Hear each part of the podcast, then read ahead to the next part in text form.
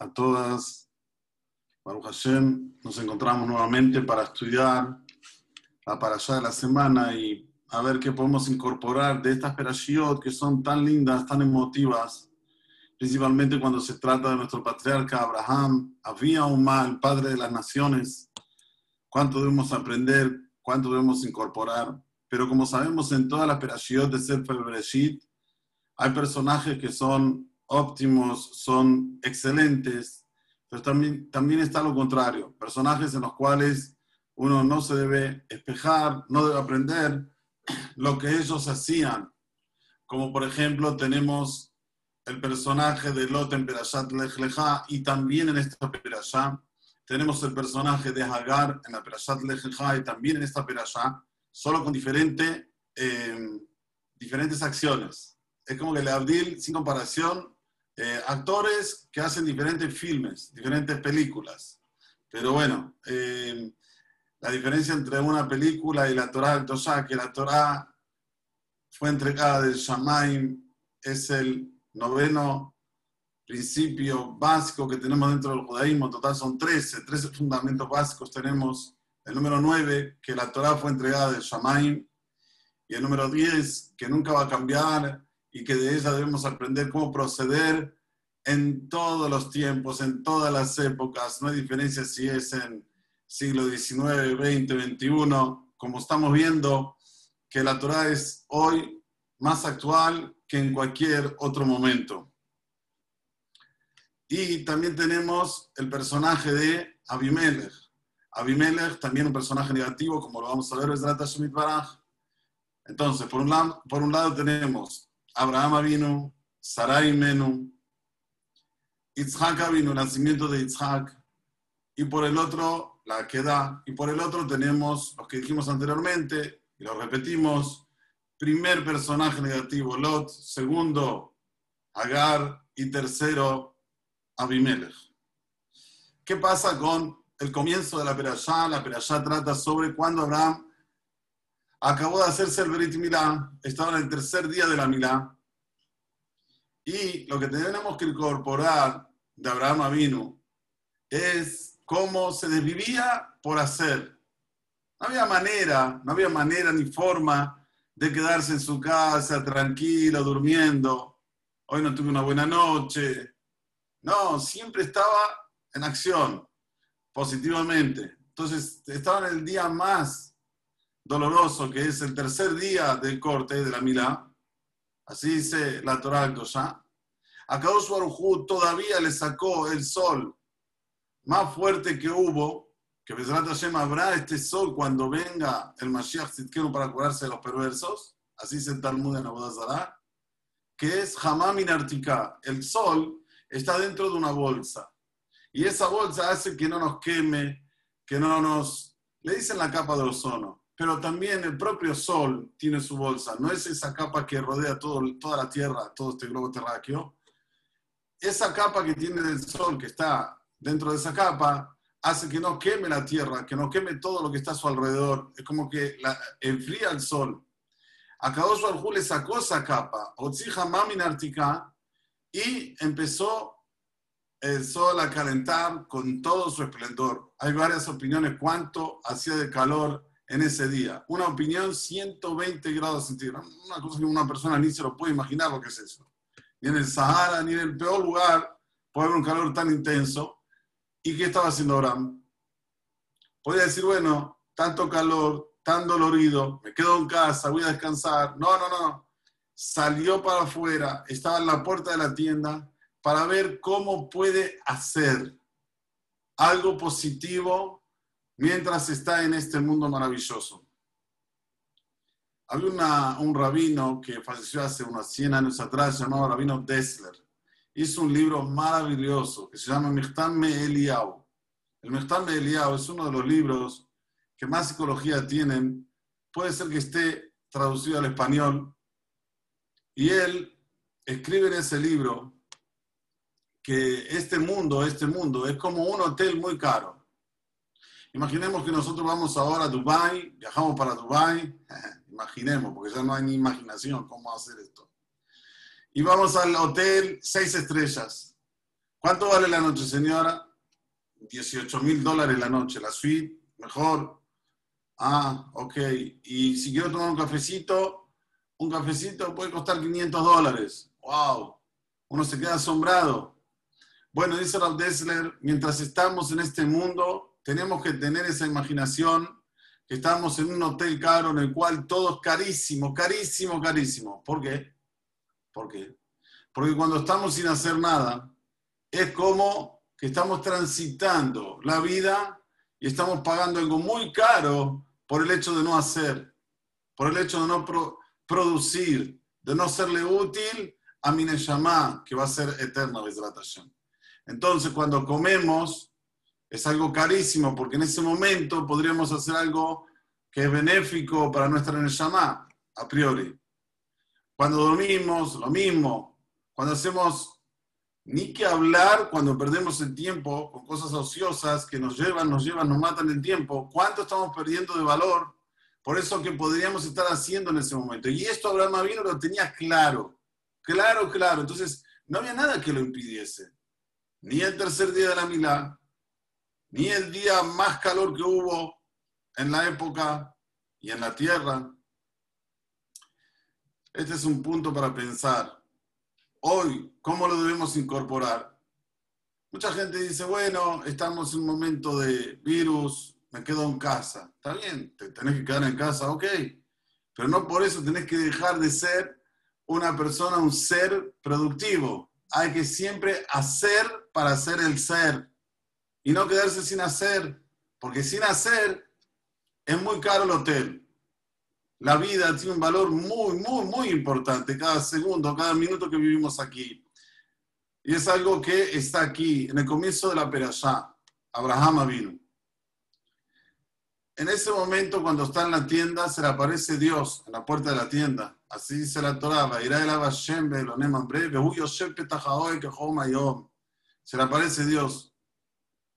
Y empieza a platicar a Abraham. Quería que Abraham salga de su realidad para que no sienta el dolor. Aprendemos otra cosa de aquí. Si no tienes nada lo que hacer, llama a alguien que está pobrecito encerrado, que está pobrecito padeciendo esta pandemia, y sacar el dolor, hablar con él, yo siempre digo y lo voy a repetir. Si el día, desde la mañana hasta la noche, tenemos, no sé, 16 horas hábiles, tenés que por lo menos dedicarle 6 horas a relacionarte con gente que está precisando. Baruch Hashem, mañana Abraham hizo este maravilloso proyecto que es el del Mahai. Bueno, ahora hay que producir este Gmach tiene que sobresalir, no puede quedarse estagnado. Bueno, tuvimos la idea, Yofi, que quiera alcancía, que venga a buscar. Cola acabó, pero hay que seguir, hay que hacer y hacer y hacer. Que mañana a Mitgaber, como un manantial, un manantial no para, está todo el día produciendo. Así tiene que ser el ser humano. Y acabó su viene a visitar a Abraham, y Abraham está preocupado con otra cosa, ¿con qué? A ver, un día muy caluroso, ¿Cómo voy a hacer Ahnasat Orjim? ¿Cómo voy a traer personas transuentes a mi casa para que coman, para que beban? Mira el calor que hace. Está preocupado ahora Mavino. Y de repente ve, Veine, tiene tres personas que están parados delante de él. No puede creerlo, Abraham. Está con Dios. Dios está con él. Le están platicando cómo está, cómo se siente. En un momento dice, Vamos a leerlo dentro de la Torah. ¿Qué dice la Torah?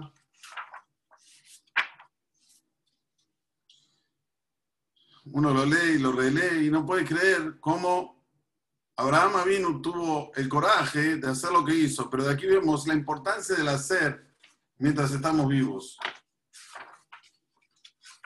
Le dice así,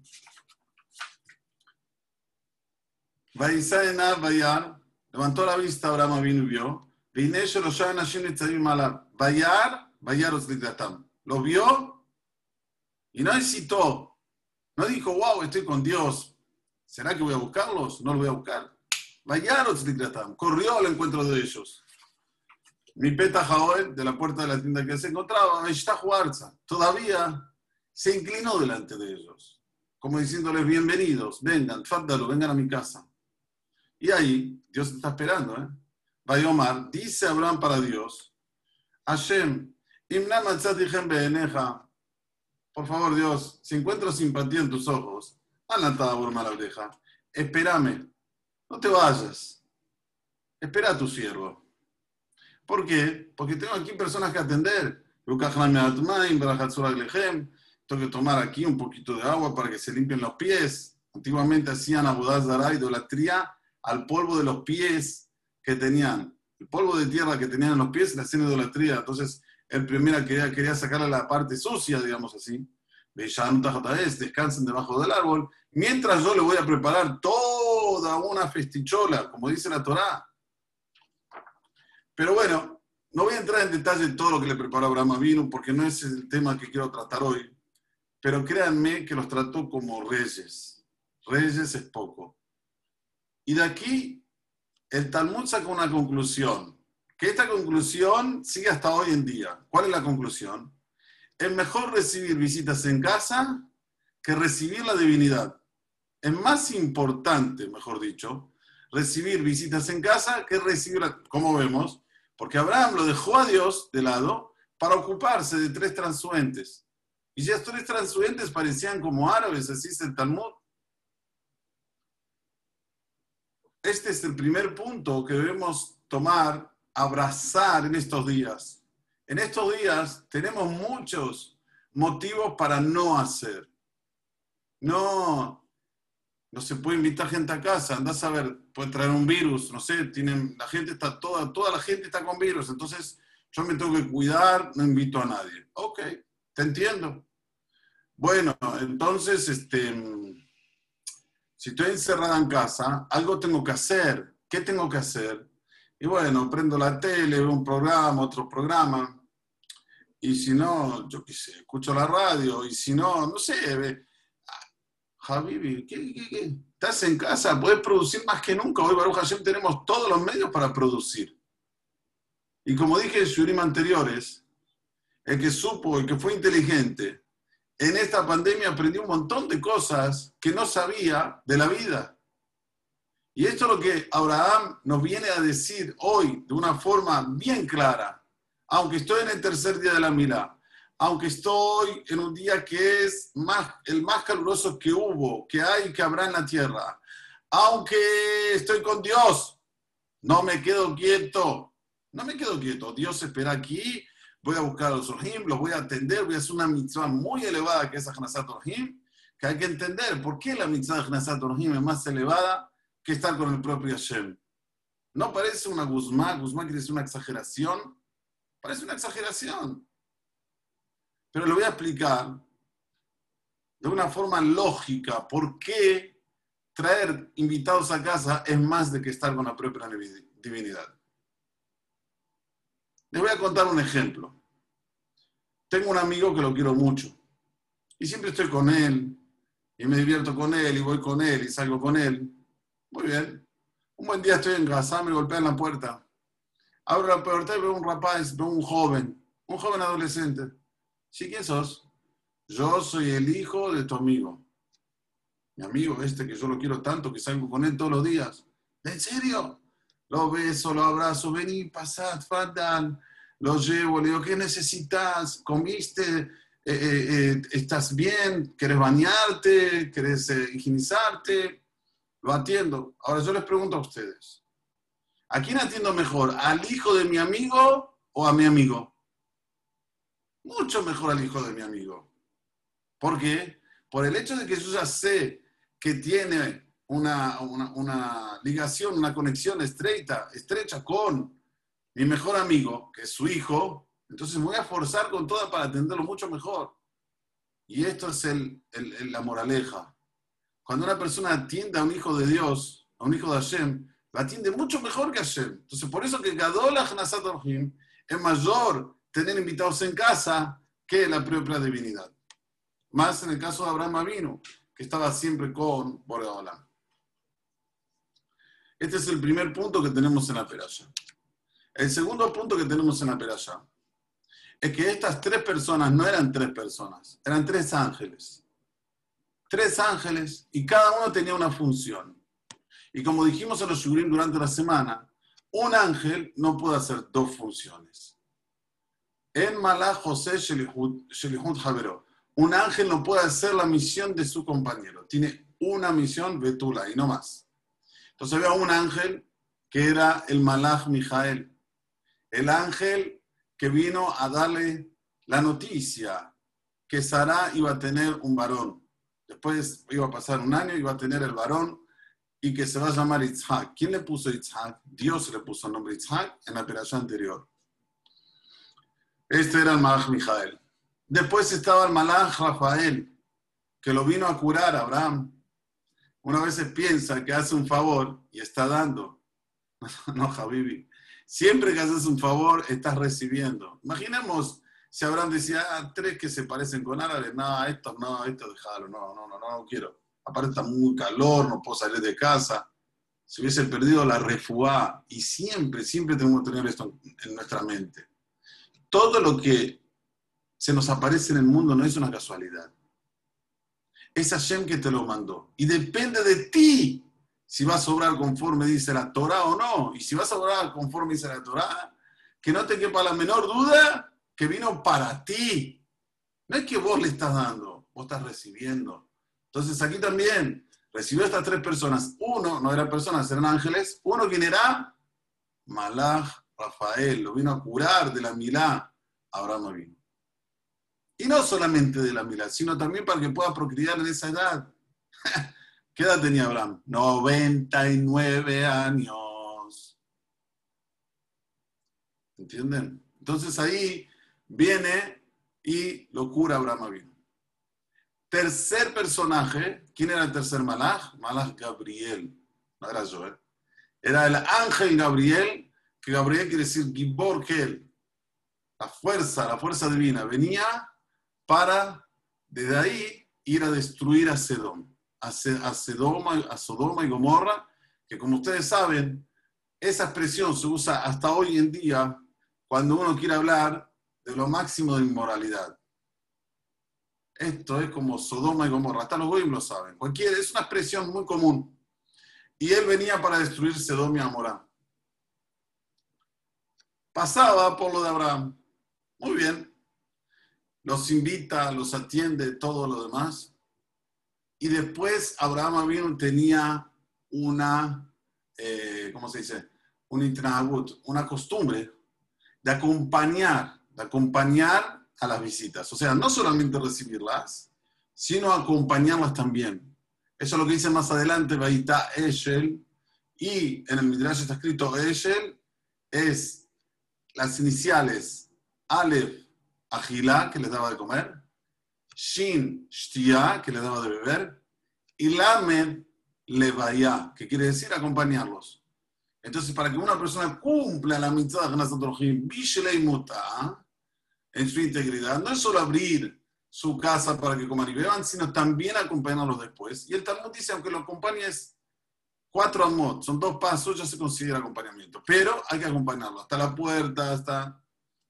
O decirle, mira, yo ya me estoy yendo, pero si querés, quédate en casa. También eso se llama compañía, que le da, le da la, posibilidad para que se sienta bien. Muy bien. Agilá, Shetia, Levaya. Esto es Baita Eshel, como dice Midrash Rabbah en la operación de la semana. Cuando los está acompañando, Dios dice, espera ahí, yo a Abraham vino no le conté nada que voy a destruir a Sdom. ¿Cómo es esto? Le estoy encubriendo, le estoy ocultando a Abraham que él tanto me quiere. ¿Cómo me quiere? Que le dice a sus hijos que tienen que seguir mi camino, le dice a todo el mundo. Él allá me Gayer Gerim convertía, hacía conversos y les hablaba de la existencia divina, de seguir el camino de Hashem. De él me estoy haciendo desentendido. No, le tengo que decir a Abraham vino que voy a destruir Sodoma y Gomorra. Y ahí le dice, ¿cómo le dice Abraham? Le dice, mira mi querido Abraham, tenés que saber que hay gritos que vienen de Sodoma y Gomorra, pero no son gritos de, de, de clamación, sino son gritos de sufrimientos que están padeciendo los seres humanos ahí adentro, de inmoralidad, lo que no hacían ahí. Hasbe Shalom era de lo peor, de lo peor, de lo que ni un ser humano se puede imaginar de lo que se hacía ahí adentro. Como el Midrash nos cuenta apenas cositas que ponían a un enano en una cama grande y los tiraban, y los tiraban, y el enano, ustedes saben, es enano, hasta que le sacaban todos los huesos. O a una persona que era alta en una cama chica y le cortaban los pies para que esté justo como, como está la cama. Cosas así aterradoras, parecería como una película de, de horror, de terror. Y ahí Abraham se pone de una manera increíblemente eh, adversa al pensamiento del Creador. ¿Cómo? ¿Vos vas a destruir Sedón? Mira Dios, yo soy como el polo de la tierra, soy como la ceniza, pero te tengo que decir lo que yo pienso. Vas a destruir una ciudad que tenga 50 tzadikim, pensando Abraham que tenía 50 tzadikim. Había millones de personas, no había una, dos, tres, millones eran.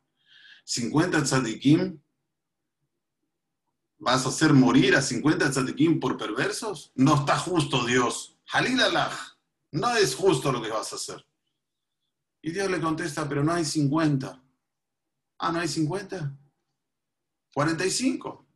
¿Por qué 50? Porque la ciudad de Sedom se dividía en seis, eh, perdón, en cinco, en cinco porciones. Cada porción, 10 tzadikim, salvan a toda la ciudad.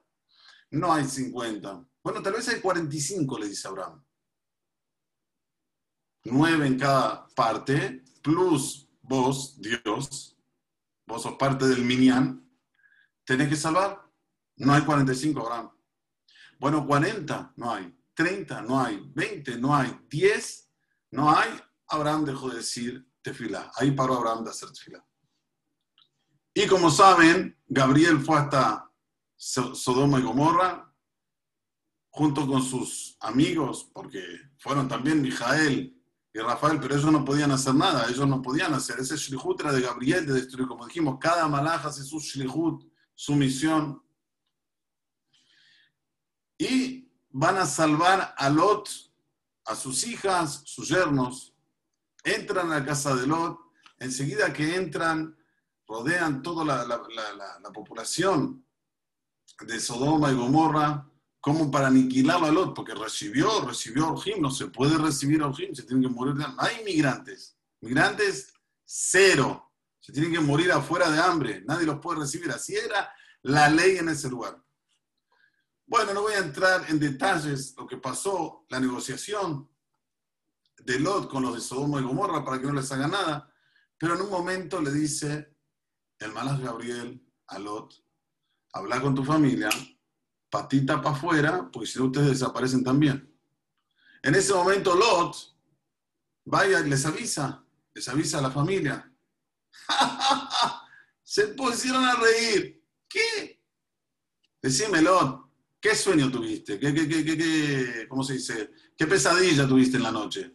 Que van a destruir Sedom. ¿Sabes lo que era Sedom y Amorá?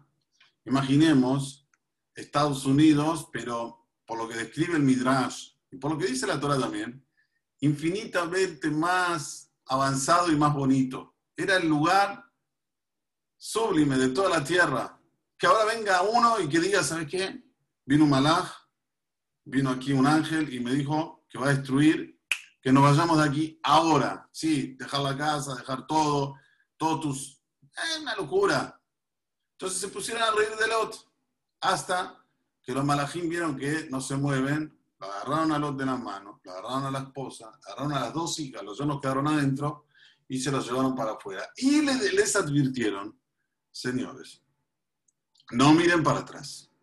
Porque si miran para atrás, el que mira para atrás se va a hacer un monumento de sal. Ok. Así se fueron y, como sabemos la historia, la esposa de Lot no aguantó, miró para atrás, esta es una de las cosas que nos demuestra que la Torah del Shamay, que no la hizo un ser humano. ¿Quién quiere ver el monumento de la esposa de Lot en Israel? Puede ir a verlo. Pira Masada, hay un lugar donde se ve exactamente el monumento de sal de la esposa de Lot. ¿Cuánto tiempo ya pasó de esto? Esto fue en más o menos en mil, 2000, en el año 2000 de la creación. Hoy estamos en 5781. 3780 años de aquel episodio está todavía ahí. Es hora de hacer un poquito de turismo por Israel y verlo. Quiere decir que lo que está escrito aquí es Semet. Esto no lo puede hacer un ser humano. Ni un ser humano puede decirte que una cosa va a perdurar 3.780 años después. Y así dice la Torah, que eso va a quedar para siempre, va a quedar como un señal de que la persona no puede ver la destrucción divina. La destrucción divina es algo que no es bueno verlo y que hay que atender al pedido de Akadosh Baruj ¿Y por qué se transformó en sal? ¿Por qué no en otra cosa? Dice nuestro sabio, porque la sal es lo único que perdura para siempre. Y la sal también es el símbolo del, del rigor. ¿sí? La sal está salado, del rigor, de la de Hashem. Bueno, volviendo. ¿Qué pasa ahora? Viene Lot, nos cuenta la Torah, y se encuentra con sus dos hijas. ¿Y qué pensaron Lot y sus dos hijas? Que se acabó el mundo. Borolán destruyó el mundo como el Mabul, como en el diluvio. Bueno, Sodoma y Gomorra la dio vuelta, se hizo el mar muerto. Lo que tenemos hoy, el mar muerto, antes ahí era Sodoma y Gomorra, el lugar más bonito del planeta. Y empiezan las chicas a hacer un cálculo. Dicen, no hay quien pueda hoy traer hijos al mundo. Estamos nosotras y papá. Bueno, la mayor tuvo una idea, agarró, lo embriagó a su papá, tuvo relación con él, y de ahí nació un fruto. Y de ese fruto le puso Moab. ¿Qué quiere decir Moab? Me avi, que vino de mi papá. Así hizo la segunda noche, la segunda con su papá, también sale un fruto. ¿Cuál? Amoní. Amón. Amón, me a mí, de mi pueblo. ¿Ok? Nuevamente, ¿por qué hicieron esto las dos chicas de, de las dos hijas de Lot? Porque pensaban que no había.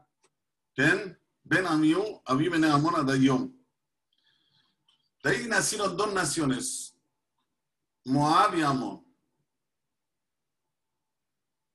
es un acto que no está bien hecho. La Torah no lo ve positivamente, lo ve negativamente. Pero de ese acto, futuramente, muchas generaciones posteriores, sale de ahí Ruth la Moabía. Ruth la Moabita. Era descendiente de este episodio que Lot tuvo con su primera hija, que tuvo un hijo que lo llamó Moab. De aquí dice nuestro Jajamín, la fuerza de la reza, de la tefilá, uno puede ver el episodio y decir, Abraham vino al Fad y hizo tefilá. Pidió 50 no hay, 45 no hay, perdón, 30 no hay, 20 no hay, 10 no hay. Por Abraham destruyó todo. No, ¿para qué hizo tefilá? No sirvió nada. No, no, no te engañes. La tefilá sirvió para que se salve Lot, se salven sus hijas, y de ahí venga el Mashiach. Porque Ruta Movía, cuando se convierte y se casa con Boaz, tiene a Obed, Obed tuvo a Ishai y Ishai tuvo a David, el rey David. El rey David es oriundo de Ruth a Moabía. La bisabuela de él, ¿quién era? Era Ruth. Y los jajamín ya dicen, Moabí velo Moabit. Mismo que está escrito en el quinto libro de la Torah de Dosha, Amonium Moabí, lo que todos los que son oriundos de Moab o de Amón no pueden entrar dentro de la congregación de Dios, quiere decir, no puede tener casamiento con un judío, vimos que está escrito así, pero eso sobre los Gebarim, sobre los hombres, no sobre las mujeres. Moabí, velo Moabit, Amoní, velo Amonit. Por eso que Ruta Moabía, que se convierta al judaísmo y se casa con Boaz, de ahí nace el Melech HaMashiach. Entonces, ¿funcionó la tefila de Abraham o no funcionó? funcionó y cómo funcionó. Si no hubiese rezado Abraham, no se hubiese salvado Lot, no se hubiese salvado sus sobrinas y no sus hijas si no hubiésemos tenido hoy la dinastía del rey David. Siguiendo, en ese momento Abraham sale de Eloné Mambré donde se encontraba y fue a sentido de Beersheba. Y en ese lugar estaba el rey de Gerar, pasando por Gerar, que se llamaba Abimelech. Y lamentablemente este Abimelech era, tenía el mismo sistema que Paró, el rey de, de, de Egipto. Toda mujer casada, mataban al marido, se llevaba a la mujer, y soltera también tenía que venir con él.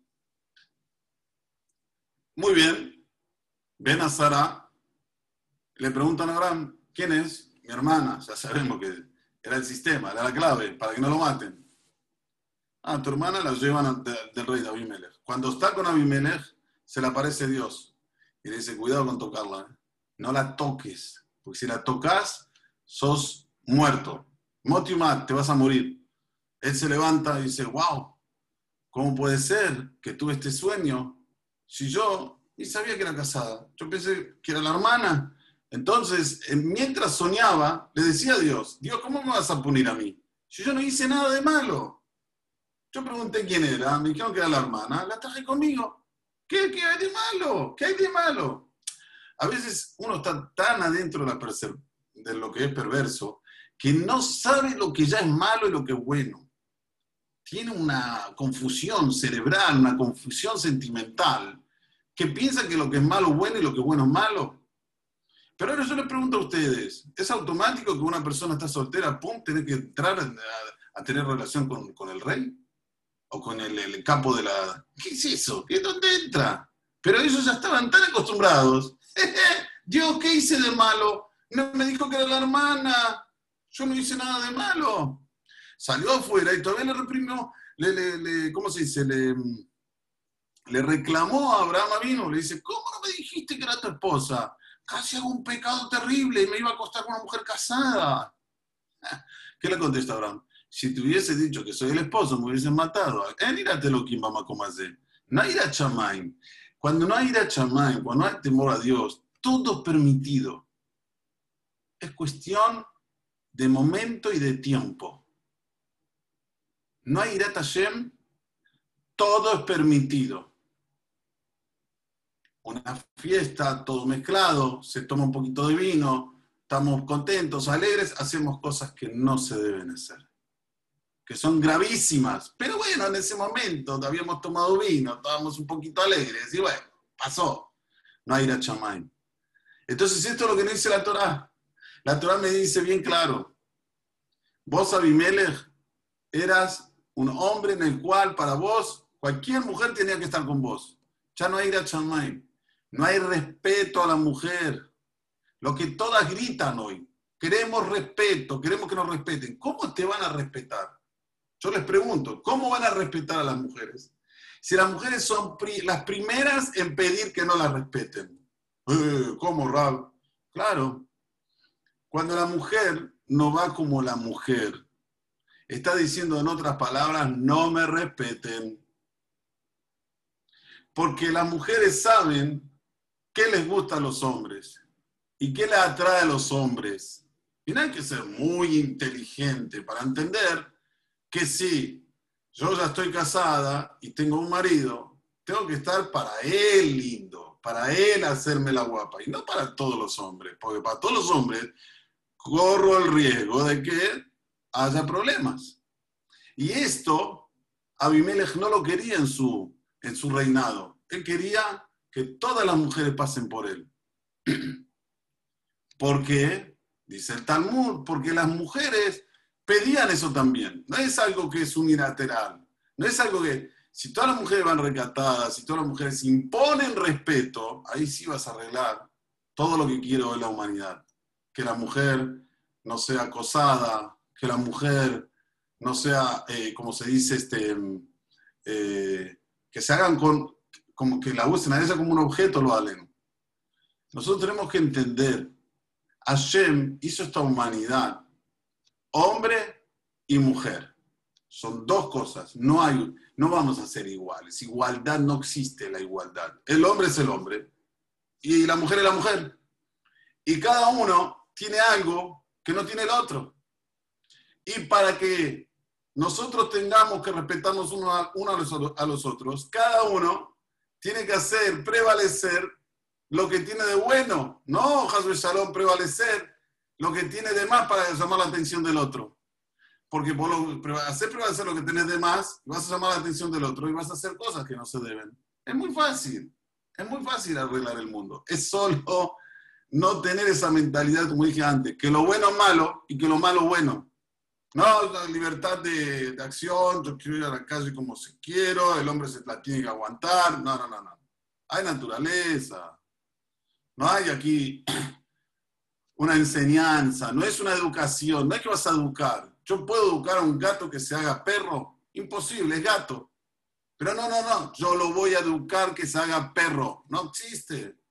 Vos no puedes agarrar a un hombre y decirle, mira, aunque yo vaya desnuda, vaya sin ropas, vos no me podés ver, vos no me podés acosar, vos no me podés... No, es hombre. Es hombre. Y si él se la aguanta, se la aguanta, se la aguanta, digamos, en algún lugar explota. ¿Saben en qué explota? Depresión, porque se siente como que él no tiene la mejor mujer del mundo, la otra mujer es más linda, la otra mujer es más, la otra mujer, la otra mujer, depresión. O también, y esto es lo más importante, el hombre se siente con rabia, rabia, rabia, con rencor, y se la agarra con su mujer. Por eso los alenu pasan los casos que estamos viendo, los femicidios y todo, todo, lo que estamos padeciendo hoy en día. Y aquí voy, voy a que Akadosh nos demuestra qué pasa en el después. Abimelech la agarra, la llama Sara. Dice, mira, te voy a dar mil platas para taparte los ojos tuyos. Y nelas que sutenai. Esto que va, te tape los ojos. ¿Qué, ¿Qué es esa expresión de Abimelech? La expresión de Abimelech es la siguiente. Sara era bonita. Sara era mujer llamativa. ¿Qué viene Abimelech ahora le dice? Vos tenías tzeniut. Y mismo así, llamaste la atención. Te voy a dar mil platas para que te cubras y que nadie más te, lleve mal, mal llevada. Como diciendo, te una mataná para que tu belleza no sea vista para los demás ojos. Que dígase de paso, Abraham después iba a usar esto para pagar la sepultura de Sara cuando fallece Sara, pero eso lo dejamos para el próximo show. Pero de aquí nosotros vemos nuevamente el personaje de Abraham, el personaje de Lot, y principalmente, y ese, es el punto, el personaje de Abimelech, cómo él estaba metido, todo inmerso en lo malo, en lo perverso, que no entendía qué es lo malo que estaba haciendo. Hasta que le da lo que le da a su, a Sara, a Sara, la esposa de Abraham. Bueno, se va de ahí Abraham, y acá se acuerda de Sara, y Sara tuvo a Yitzhak. Abraham hace una fiesta en la Milá de Yitzhak, ¿sí? como vimos ayer, que hay que hacer una fiesta cuando en Berit Milá. Allá Abraham Mishte Gadol. Y dice el Talmud, como él hizo una fiesta en ese momento, queda para todas las generaciones que cada vez que en Berit Milá se hace una fiesta aunque es algo que no se entiende humanamente, están cortando en el lugar más sensible a un bebé de ocho días y hacen una fiesta? Respuesta, como hizo Abraham, queda para todas las generaciones posteriores ese minhag de hacer una fiesta en el día del Berit Milá. Miren la fuerza, la fuerza que tiene, la consecuencia de cómo comienza, así sigue hasta el final. Y lo mismo cuando tratamos sobre cosas que no son positivas. Cuando comienzan mal, después es muy difícil torcerlas para el lado positivo. Por ejemplo, la hermana nos cuenta, cuando Dios entregó a la Torah en el Ar Sinai, una de las mitzvot que no se puede casar con los parientes. Y había mucha gente casada con parientes. Uno estaba casado con la suegra, el otro con la hermana, el otro. Entonces se separaron, empezaron a llorar. Ah, ¿lloraste? Dice el Talmud, no va a haber un casamiento que no hay problemas. Siempre que a que firmar una ketubá, Va a haber atritos, suegro, suegra, con suegro, con suegra, este quiere esto, este quiere lo otro, tenés que atender a todos, tenés que ceder aquí, ceder allá. Así es el Talmud. Y nosotros lo vemos esto. Volviendo, ¿qué pasa? Viene ahora, Isaac empieza a crecer. Ismael tenía 13 años más que Isaac. Ismael empieza a enseñar cosas feas a Isaac. De repente viene Sara y se le para, se le planta a Abraham y le dice, Garesh, et ben Amazot. Expulsás al hijo de esta, de esta sirvienta. Kilo irás, que no va a heredar mi hijo con este chico. No se van a educar juntos. Abraham está en una fría.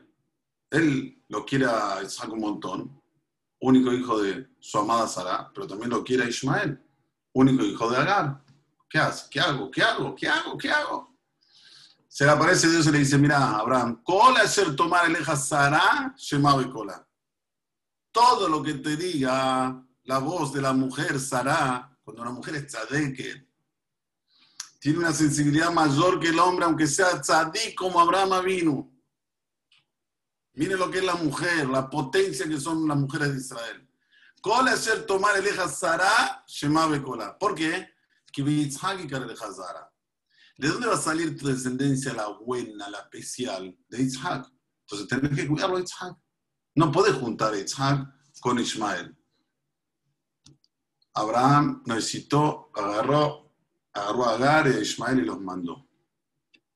Y cuenta la Torah que cuando Abraham manda a Agar para afuera, Agar vuelve a la Abodazara. ¿Se acuerdan que yo dije que Agar era la princesa? Era la hija del faraón, que cuando vio que Sarah, Hashem hizo tantos milagros, le dijo, mira, mejor que seas sirvienta en la casa de Sarah, de que te cases con otro y seas una princesa aquí. Entonces Agar se convirtió y estuvo con, con Sarah y después Sarah se la entregó a Abraham cuando vio que no tenía, pasaron 10 años, no tuvo hijos, se la entregó a Abraham. Ahora cuando la echa Abraham, directamente vuelve, ¿para dónde? Para lo que era antes. Y pregunta el Talmud, ¿por qué? ¿Por qué volvió para la, para la boda que hacía antes? ¿Por qué? Porque de aquí vemos que cuando las cosas no son buenas desde el principio, la persona siempre tiene una inclinación a volver a lo que no era bueno. Entonces siempre tiene que estar reforzándose y reforzándose y reforzándose para no volver. Pero esto era la parte fraca, la parte frágil que tenía Agar, de emuná, de tener fe en Dios. Cuando una persona tiene fe en Hashem, jamás está perdido. Va a estar en cualquier situación, se aferra a Hashem. Pero cuando uno no tiene fe en Hashem firme, cualquier cosita ya se, se, se estabiliza y ya comienza a pensar como pensaba antiguamente, erradamente. Entonces tenemos ahora el personaje de Agar. Ya hablamos de Lot, hablamos de Abimelech, estamos hablando de Agar, y ahora vamos a hablar de Itzhak por último. Itzhak, cuando tenía 37 años, también está en la Perashá, Dios le dice a Abraham, mira, llévalo a Itzhak hasta el monte que te voy a decir y lo vas a sacrificar. Abraham nos pregunta, enseguida al otro día amaneció, madrugó, Vayashkem Abraham Baboker, él preparó para montarse el burro, el burro de él, el burro de Isaac. Y llevó las maderas, llevó todo lo que se necesitaba, las horas para atar a su hijo, para hacerlo, la aquedad. Entendamos que la aquedad es la parte más, más importante que tenemos en la Torah. Prueba es que la decimos todos los días, nosotros los hombres, decimos Corbanot, decimos la perashá de la aquedad, todos los días, que es lo que les voy a contar ahora. Y Isaac va con el papá, el papá le dice, mira, vení conmigo, me vas a ayudar a hacer un corbano la para Hashem, pero no le dijo que iba a ser él todavía. Bueno, hasta que llegan a un lugar y ahí ve Abraham una como columna, columna de humo que iba desde la tierra hasta el Shamaim. Dice, seguramente ese es el lugar. Estaba junto con él Ismael y el otro que era Eliezer. Y Abraham le pregunta, ¿ustedes ven algo? No, no vemos nada. a Isaac le dice, ¿vos ves? Claro que veo, veo una columna de humo. Entonces entendió que Isaac estaba ya preparado para llegar al nivel más elevado de espiritualidad y le dijo a Ishmael y a Eliezer, ustedes quédense aquí, y más amor, quédense aquí y que yo voy a ir ahora con Isaac y volvemos. Sabemos que cuando salen juntos Abraham y Isaac, le dice a Abraham a Isaac, mira querido, perdón, Isaac le pregunta a Abraham, papá, tenemos la madera, tenemos el fuego, tenemos, ¿dónde está el, corderito para hacerlo corbanola? Y el papá le dice, mira, ¿sabes quién va a ser el corderito? El corderito vas a ser tú. Y el pasuk dice, los dos fueron juntos, felices, con un corazón, y llegaron hasta el lugar. Y Abraham lo agarra, Isaac lo acuesta, lo amarra bien fuerte, lo ata bien fuerte, sus pies para atrás, pero sus manos para atrás, lo ata bien, le estira el, como se dice, el cuello para hacerle shejitá, los pies se lo amarra, ¿Y cuándo le va a hacer su gitá? Hashem le dice, no, no, no, no. Yo no quiero que mates a nadie, yo no quiero que le hagas nada, alta uma, nada a tu hijo. Nada más yo quería ver hasta dónde va la emuná del bitajón eh, tuyo en mí. Porque a veces una persona tiene cuestionarios en su mente, tiene preguntas, y a través que tiene preguntas, no acredita más en Dios. Por ejemplo, voy a decir un ejemplo, ¿no? Abraham le, escucha de Dios. Que de Yitzhak va a salir tu descendencia. Y al otro día Dios le dice, agarra a Yitzhak y hacele a quedar, degollalo. Yitzhak no se había casado, tenía 37 años, no se había casado todavía. No tenía descendencia que iba a dejar. ¿Qué es la pregunta primera que tenía que hacer Abraham? ¿Cómo es esto, Dios? Ayer me dijiste que de él voy a, voy a salir toda la nación mía buena. Y ahora me está diciendo que lo vaya a degollar. No se hizo esa pregunta Abraham Marino. Nuevamente, no cuestiona, aunque la pregunta es gritante. No es una preguntita, es una preguntaza. Es una contradicción increíble. Pero él no pregunta. ¿Por qué? Porque demuestra la confianza plena en Hashem. Y esto es lo que quiera que vos de cada uno y uno de nosotros. Que tenga la confianza plena mismo los momentos que tenés preguntas que no se contestan. ¿Cómo puede ser? Hice tefilá y Boreolam no me respondió, que no es pregunta eso, porque hay que ver por qué no te respondió. Pero a veces vos tenés el mensaje de que haciendo tal y tal cosa se va a producir tal y tal cosa, y después sale justo lo contrario. ¿Y cómo? No preguntes cómo. Akadosh Baruj sabe. Y cuando uno se queda callado y sigue, ahí Boreolam aparece con todo su esplendor. Ahí viene Boraholam y le dice, Kibareja, Barejeja, bendecir vas a ser bendecido. Y ahí Isaac vino, puede procrear a través de ese macera que da, se casa con Rivka, viene Jacob, vienen los Shevatim, las doce tribus, y cómo vamos a seguir la historia. Este es el mensaje final que quería decirles. Tenemos aquí varios personajes. Tenemos los personajes positivos, los personajes negativos tenemos que hacer una introspección y ver dónde nosotros estamos parados, dónde nosotras estamos paradas. Si estamos para el lado positivo, para el lado negativo, para sí, sí, en estos momentos difíciles que nos encontramos, aunque tengamos todos los motivos para no hacer, vamos a ir haciendo, vamos a seguir produciendo y batallando para que, para que este mundo sea un mundo mejor, para que podamos tener este placer de que el hecho de que estamos vivos aquí en este mundo es algo que nos da un plus. ¿Para qué? para poder vencer todos los obstáculos y que Borolam nos mande todo lo mejor. Amén. Muchas, muchas gracias. Muchísimas gracias, Rab, por sus palabras. Como siempre, de silencio para que la que quiera comentar algo pueda hacerlo.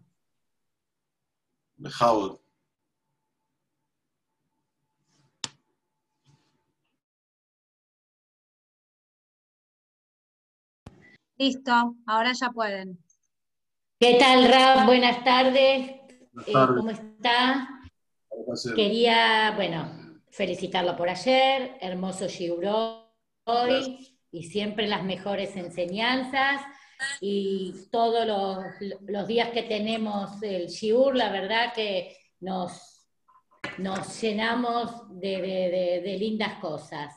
Eh, quiero aprovechar, le pido con todo el respeto, para las señoras que están acá, mis amigas, mis compañeras, decirles que no se olviden que estoy a su entera disposición para entregarles la Tzedaká, eh, la, nuestra latita, eh, que va a ser maravillosa, del Gemahai, porque necesito que urgente empecemos a actuar.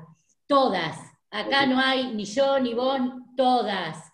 Eh, porque somos toda una familia y necesitamos urgente. Así que que me llamen a la hora, yo enseguida se las voy a llevar.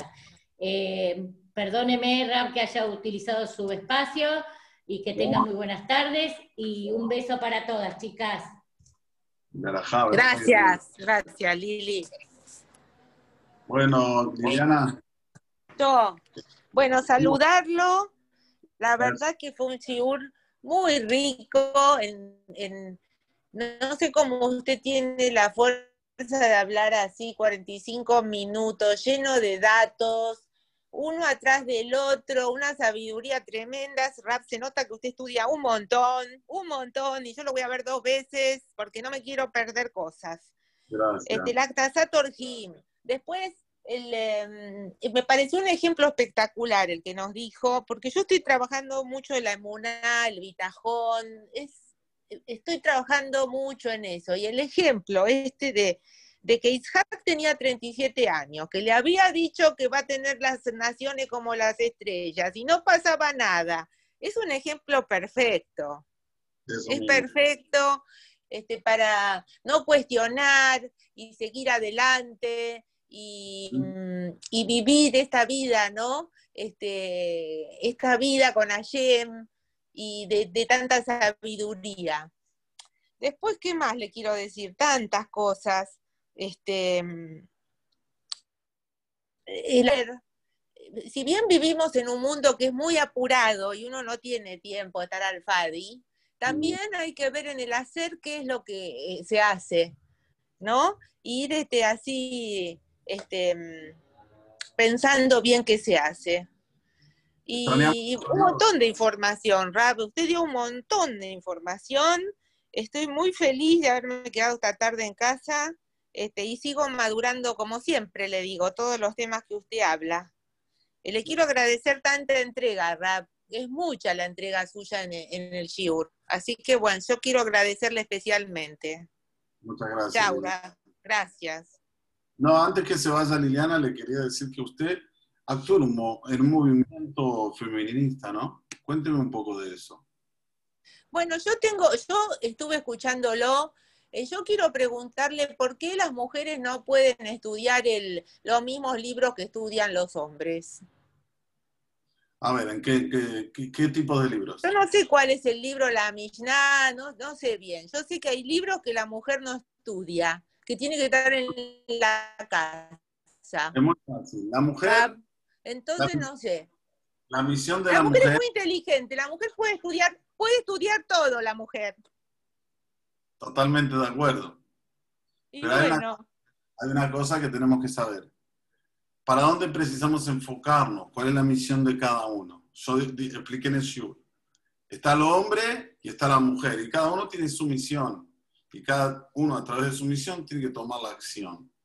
La misión del hombre es al perfeccionarse porque tiene que cumplir 613 órdenes divinas. Y esas 613 órdenes divinas no las puede hacer como un loro. Tiene que entenderlas. Entonces, para eso Dios nos obliga a los hombres. Nosotros tenemos obligación. No es algo que, eh, eh, como se dice, es este, optativo. Es obligación de estudiar la Torah. Porque a través del estudio de la Torah, uno comienza a entender las cosas. Y cuando comienza a entender las cosas, ya pasan a entender qué es bueno y qué no es bueno. Que es eso la finalidad, ¿sí? Saber separar entre lo bueno y el malo. Entonces, la mujer no tiene esa misión. ¿Cuál es la misión de la mujer? La mujer es más inteligente que el hombre. El Talmud dice que la mujer tiene una sexta sensibilidad para saber si una persona es buena o no. ¿Sabía de eso, Liliana? Por ejemplo, si viene un invitado a su casa, su marido va a pensar que es bueno, la mujer va a tener una sensibilidad para decir si el hombre que entró en la casa es bueno o no es bueno. Vinayetera, así dice el Talmud. Pero ¿cuál es la misión de la mujer? La misión de la mujer es cuidar cuidar el hogar, a Keretabay. Esta es la misión de la mujer. No, no, como se lo, no, no como la educación que nos educaron o que escuchamos en la calle, que es una esclava en la cocina, que nada, nada, eso son todas estupideces. La mujer es la base de lo que se llama el formato. Si no está la mujer, no hay formato en casa. Es como la, la paloma y el palomo. El palomo va durante el día a trabajar y la paloma se queda en el nido cuidando los pimpollos. Alguien se tiene que quedar en el nido. Si los dos no vamos, si los dos hacemos la misma misión, no hay nido, no hay, no hay hogar. ¿Me entiende, Liliana? Entonces, cada uno tiene su misión y su misión debe ser respetada. Y cuando nosotros respetamos nuestra misión, ahí viene también el respeto con relación a nosotros, a los hombres y a las mujeres. ¿Quedó claro, Lili? Sí, pero está bien. Está bien, lo, sigo pensando. Está bien, entiendo que los varones tienen que hacer los 613 preceptos. Y Tienen su misión. Nosotras digamos que no, por eso estudian más. No, no, ¿Eh? que tienen obligación de estudiar. No es que estudian más. El hombre tiene obligación de estudiar, la mujer no tiene obligación. La mujer si quiere puede estudiar, pero siempre y cuando te vayas de tu misión. Cada uno tiene su misión. Esto es algo que... Sí, sí, son, naturalezas diferentes, no se trata de igualar, pero... Muy bien. No sé, no sé, lo tengo que pensar, Yo lo entiendo, le juro que lo entiendo. Bueno, vamos para Roxy. qué sé yo, también, no sé qué decirle, qué sé yo, pero lo entiendo, lo entiendo, estoy, estoy madurando la idea. Bueno, gracias Liliana. Está bien. Gracias, vamos para adelante. Gracias a usted, chao. Roxana, ¿qué tal? Buenas tardes, muchas felicidades, familia Gracias. Eh, quiero, Lili, ¿le puedo comentar, contarle, contarle algo a Lili? Sí, sí, sí. Yo creo, Lili, que, mira, el hombre es hombre y la mujer es mujer, ¿sí? Tal cual, sí. Somos diferentes en un montón de cosas. Sí. Yo, lo que, yo me tomo de algo que dijo Gaby, que, eh, mi primo Gaby, que a mí me gustó mucho, que, que él lo dice muchas veces, pero hoy lo dijo especialmente, hacer para hacer. Y yo creo que cada uno de nosotros tenemos distintas acciones para, de, que tenemos que hacer para constituirnos en lo que somos. ¿Sí? Y entonces por ahí yo pienso que si yo eh, cuido mi casa, estoy en mi casa, yo, yo estudio, yo sigo estudiando, pero yo, yo cuido mi casa, yo mantengo mi, mi casa está bien porque yo estoy bien y porque yo estoy en mi casa. ¿Sí? Y entonces yo sé que cuando vienen los hombres a mi casa, ven una casa, tienen ganas de venir a esta casa, tienen ganas de quedarse en esta casa, encuentran algo acá. Y esa es mi misión. Esas son las acciones que a mí me constituyen en una mujer de su casa. Eso es lo que pienso yo, en ese sentido, no sé en otro aspecto. Y bueno, la otra cosa que me quedó de lo que dijo el Rab es eh, esto de, de la mujer, de respetarnos y de hacernos respetar como mujeres. Y ahí Lili creo que coincidís. Eh, como que en todo momento yo misma, yo les enseño a mis hijas y a, todos los que están alrededor, a todas las mujeres, somos mujeres, tenemos que respetarnos primero a nosotras y después nos van a respetar cuando nos respetemos. Así es. Bueno, esas eran mis nadie dos se Nadie se quiere igualar a los hombres. Nadie se quiere igualar a los hombres. Al contrario, celebro, celebro la diferencia. Pero cuando me dicen no podés hacer algo, y a mí eso me hace, vio, ¿qué quieres que te diga? Pero vos podés. Pero bueno, ¿eh? Pero yo no quiero ser un hombre, no quiero, no quiero. Está bien, dejémoslo ahí, está bien. Eso es un tema que yo con Lili lo, lo charlo bastante, por eso la pinché un poquito hoy, porque me gusta. saque para afuera sus pensamientos. A mí también... es, interesante, es interesante escuchar otras maneras de pensar. El rey David dijo... a mí no me, no me, la verdad que no me hace gracia hacer el papel del hombre y la mujer juntos, sinceramente, Rab. No me hace gracia. Lo necesito. uno necesita de los hombres. Pero no sé, se trata de la de libertad de elegir. Este, usted dice que no es la libertad de elegir. Usted dice que la mujer es para esto y el hombre para el otro. para otro lado. Eh, Pero bueno, a la antigua son mejor las cosas, siempre se vuelve, eh, es verdad. ¿Qué sé yo, Rap? Lo que yo me refería es lo siguiente, no, no, no, no sé si lo entendió. Me referiría a la misión que tiene el hombre y la misión que tiene la mujer. No estoy diciendo que la mujer tiene que ser hombre y mujer en los aspectos que, bueno, si Dios a uno lo puso, por ejemplo, mi papá quedó viudo cuando mi mamá tenía 50 años, tuvo que hacer papel de de hombre y de mujer, pobrecito, pero bueno, eh, fue una situación en que Hashem lo colocó y la recibió con amor. Yo lo que me refiero es a los principios, a los principios de cómo un hombre debe dirigirse y cómo una mujer debe dirigirse para ser respetado, para que lo respeten como mujer o lo respeten como hombre. Sí. Si un hombre se va a comportar también como... Estoy de acuerdo. ¿En qué sentido?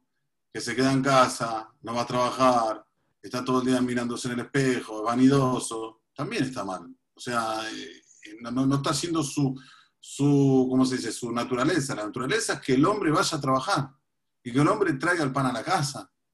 Como el palomo, su naturaleza es salir y traer. Pero no es la naturaleza de la paloma también hacer el papel del palomo. Eso es lo que yo quería que me entienda, nada más. Entonces, si cada uno cuida su origen, su eh, misión va a ser una acción diferente.